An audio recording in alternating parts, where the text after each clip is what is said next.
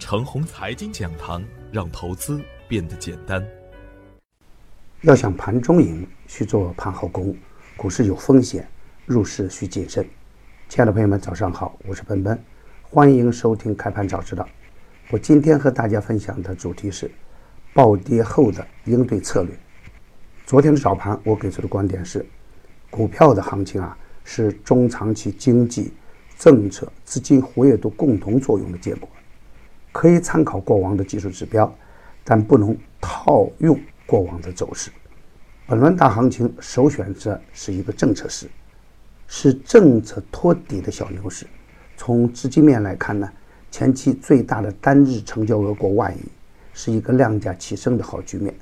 当前的资金量呢还维持在六千亿的区间，资金的活跃度良好，中期向上的趋势呢不会改变。基于这样的观点呢，下方有几个关键的支撑位，一是当下的三零五零。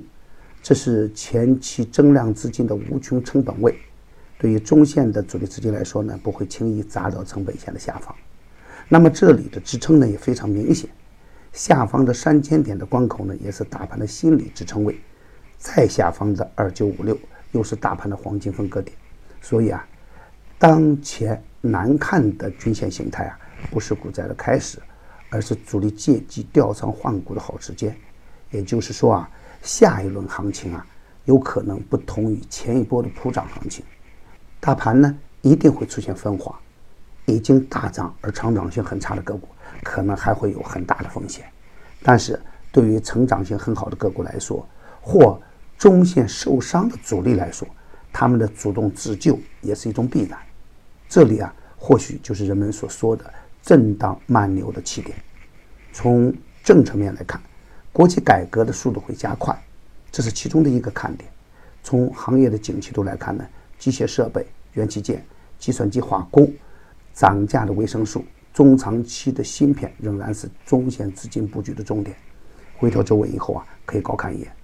展望五月，大盘不会出现快牛，但震荡走稳是大概的事件。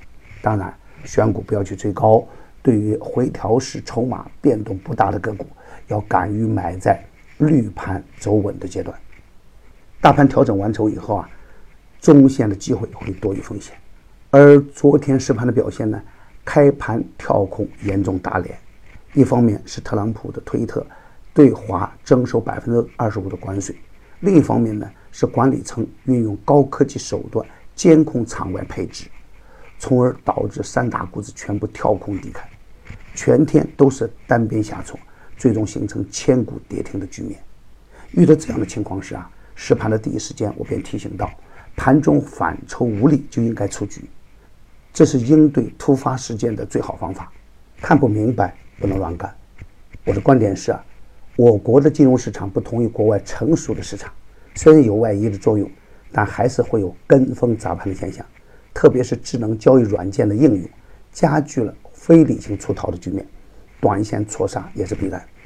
今天自救也是必然，但从技术指标来看，短线利空也不是一次性就能消化完成。